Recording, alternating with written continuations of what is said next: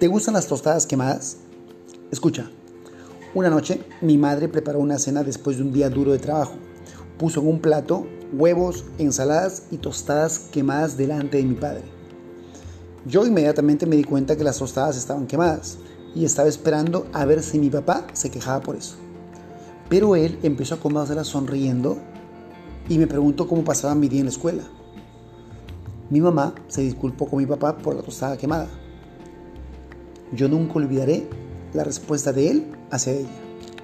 Dijo, cariño, me encantan las tostadas quemadas. Más tarde, cuando me fue a la cama a descansar, mi papá se acercó a darme el beso de buenas noches. Y yo aproveché y le pregunté si realmente le gustaban las tostadas quemadas. Él me abrazó y me dijo, Hijo, tu madre ha tenido un día muy difícil y está bien cansada. Hizo todo lo posible para prepararnos esta comida, ¿por qué culparla y lastimarla?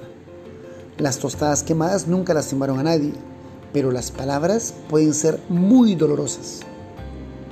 Tenemos que saber apreciar lo que los demás hacen por nosotros, aunque no sea perfecto, porque lo que importa realmente es la intención de hacerlo bien. Recuerda siempre que las palabras pueden destruir o pueden construir mucho en las personas.